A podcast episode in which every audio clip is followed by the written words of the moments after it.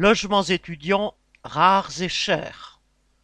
Pour un nombre croissant d'étudiants, la rentrée s'accompagne d'une question angoissante. Où dormir? En effet, se loger dans les grandes villes comme Paris, Lyon, Lille ou Rennes devient un casse-tête de plus en plus compliqué.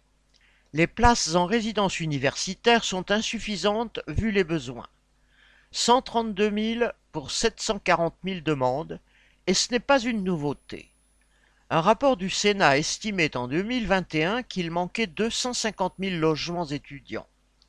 Cela éclaire la déclaration du ministre du Logement qui se félicite qu'il y ait eu 7 000 nouveaux logements étudiants l'an dernier.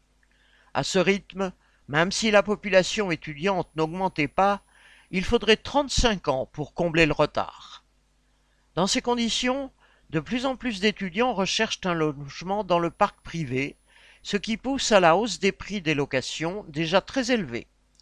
De plus, les étudiants doivent attendre de savoir s'ils sont acceptés ou non dans une formation avant de chercher un logement dans la ville où elle se déroule. Ils se retrouvent donc tous à chercher un logement en même temps et dans un délai très court. Les prix s'envolent donc ainsi que les exigences des propriétaires.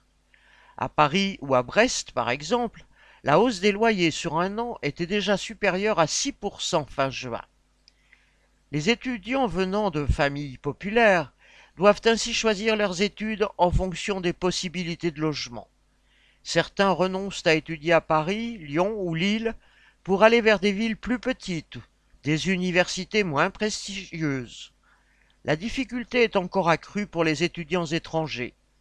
C'est une nouvelle illustration de l'hypocrisie des discours gouvernementaux sur l'importance de la formation ou l'égalité des chances. Maurice Adrien